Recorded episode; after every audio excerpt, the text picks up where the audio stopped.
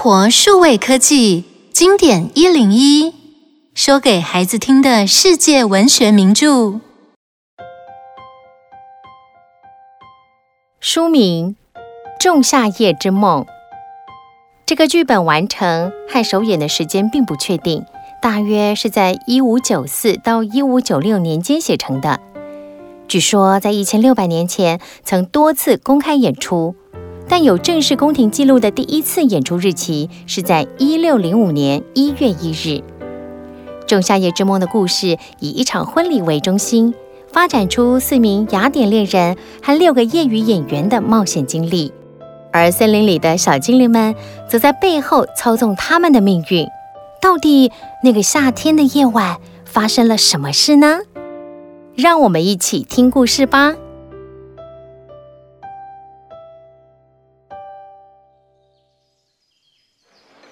这里是希腊，一个古老又美丽的地方。担任最高统治者的是特修斯公爵，但是他并不是一开始就生活在宫中。而是小时候与母亲生活在一起，直到成人才回到雅典。故事发生在希腊的雅典城，现在正是温暖的夏季，到处洋溢着繁荣与快乐的气氛。因为雅典公爵特修斯要在四天后和阿马宗国的女王波吕坦结婚，为了庆祝这个伟大的日子，整个城都被欢乐给感染着，除了一些恋人之外。因为雅典城有条法律，就是父亲有权强迫他们的女儿嫁给他们喜欢的人。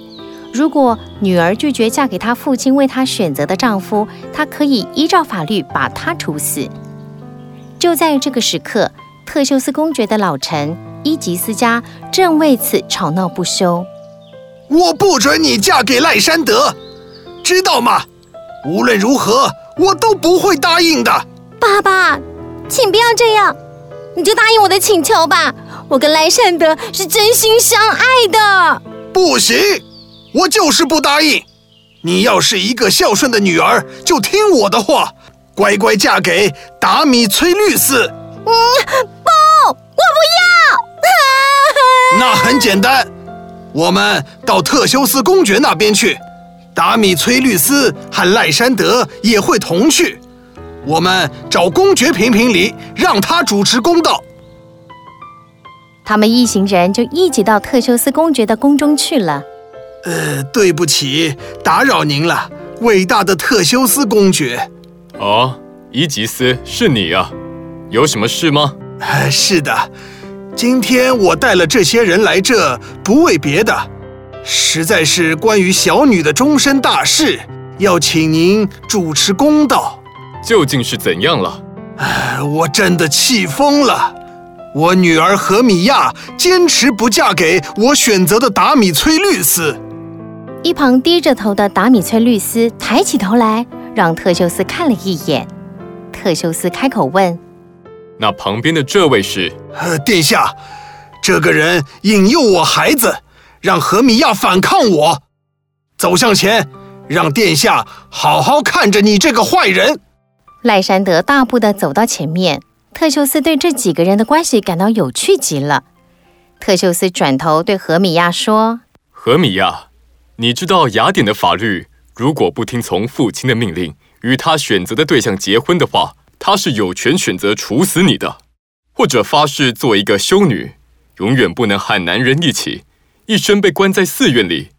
你好好想想吧，给你三天的时间。”也就是我跟我的爱人希波吕坦结婚那天，再听你的决定吧。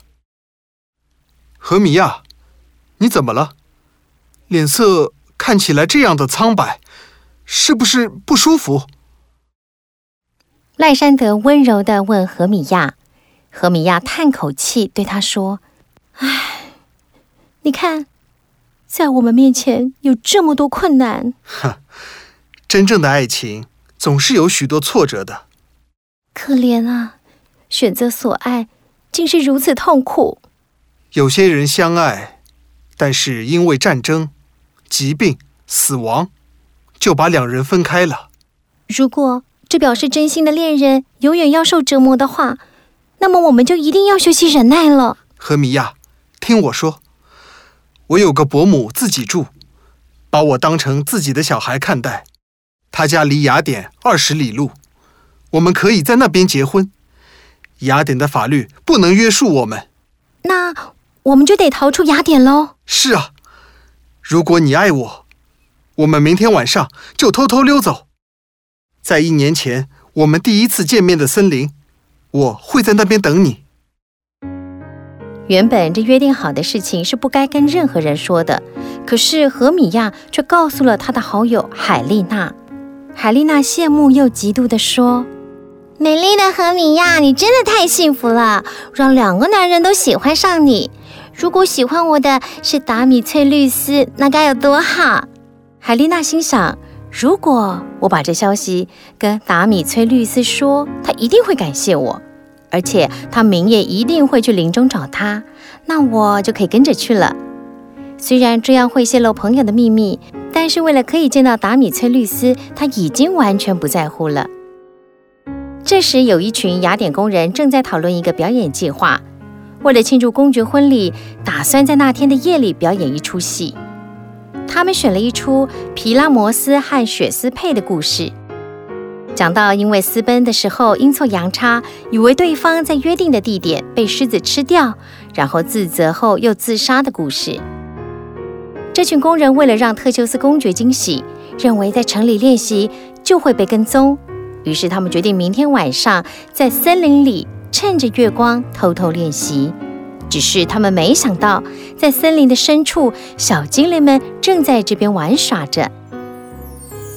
精灵国王叫做。奥布朗，皇后叫做提泰尼亚。最近他们为了一件事正闹得不愉快。原来是皇后在印度国王那边偷了一位讨人喜欢的小王子，当做心肝一样疼爱。但是奥布朗也非常喜欢这位小王子，希望提泰尼亚能将他让给他作为服侍的童子。但是皇后怎样也不同意。于是他们经常为了这件事大吵大闹，让所有小精灵们都感到非常烦恼。有一天，奥布朗想到一个法子，要好好戏弄一下皇后。于是他交代他最宠爱的精灵巴克出发去寻找三色堇。相传，把它的汁液点在睡着的人的眼皮上，当他醒来，就会疯狂爱上第一眼所看到的东西。当巴克出发寻找花儿的时候，奥布朗听到森林里有人在说话，于是他好奇地靠近去偷听。你不要再跟着我了，我又不爱你，你很烦呢。你怎么敢这样对我？我告诉你，赖山德跟何米亚约好就要离开雅典了。这可恶的赖山德，我一定要杀了他。还有，你滚开，不要再跟着我了。啊，是你吸引我跟着你的，你不能怪我啊。他们两个一边吵吵闹闹，一边往森林的深处走去。奥布朗觉得这有趣极了，于是他想帮海丽娜一把。刚好此时巴克回来了。来，巴克，我有两件事情要交代你去办。第一件，去一处长满樱草、紫罗兰、金银花、野蔷薇的提案，将这花汁滴到皇后的眼皮上。第二件，你去森林里找刚刚那个残酷的年轻人，当他睡着时，也在他的眼皮上滴上花汁，让他醒来的时候第一眼就看到那名少女，这样就会让原本讨厌他的青年反而喜欢他，而且喜欢得要死。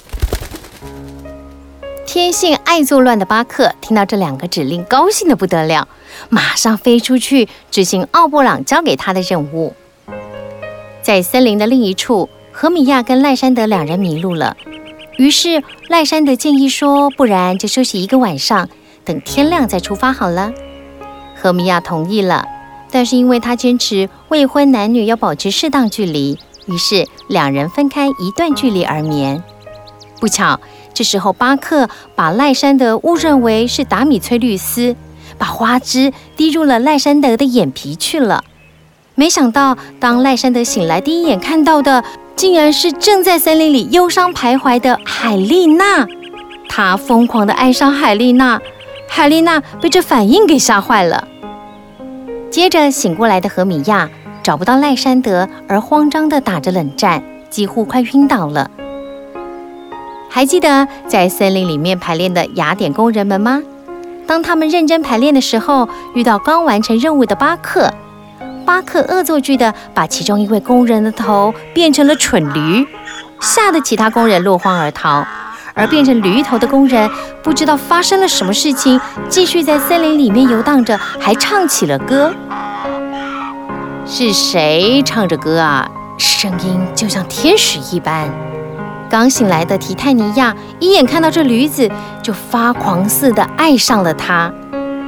这时，奥布朗听着巴克的报告，正幸灾乐祸的大笑着。但是听到那个雅典人时，突然奥布朗大怒，跟巴克发脾气说：“呃，你弄错人了，看你做了什么！”巴克虽然做错事了，却不认为有多坏。嘿嘿嘿嘿，一切都是命运啊！他们也许会觉得这是命中注定，或者把他看开而领悟了。你快去把那个点错药的雅典人跟心碎的女子带过来见我。是的，我的大王。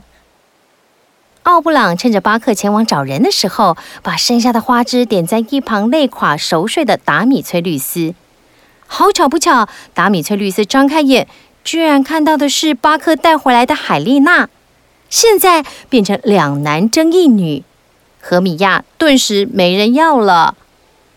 于是奥布朗再次下令给把事情搞砸的巴克，要他引领两个年轻人迷路，无法找到对方，然后趁着两人因为疲累睡着时，把另一种花枝滴入两人的眼皮。这样，当他们四个人醒来，便会各自看到喜爱的人。那这样最后就皆大欢喜了。那我也该去解救我那爱上驴子的夫人了。奥布朗顺利地从他夫人的手中要到那个印度小王子，因为被花之魔法迷惑的提泰尼亚全心只有那头驴子。当他安抚驴子睡着后，奥布朗就解除了提泰尼亚的魔法。提泰尼亚吓得大叫：“啊！我好像做了一个噩梦。”我还爱上一头驴子，没关系，都已经结束了，没问题的。而那四个人在巴克的引导下，在睁开眼的那一瞬间，都看见了所爱的人，于是四人两队就快乐地回到雅典城。特修斯非常高兴，他不用动用雅典法律，而有情人终成眷属。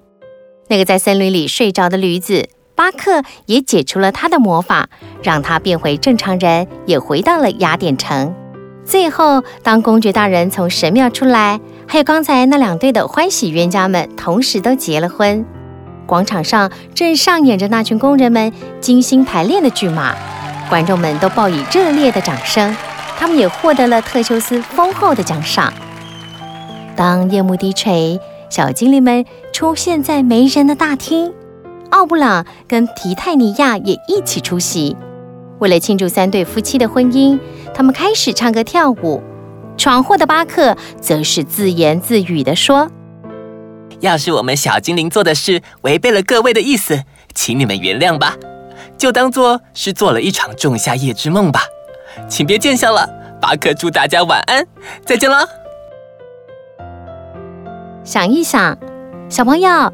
听完《仲夏夜之梦》，你相信真的有小精灵吗？男生爱女生，会不会是小精灵们的恶作剧呢？无论如何，都祝你有个快乐的仲夏夜之梦哦！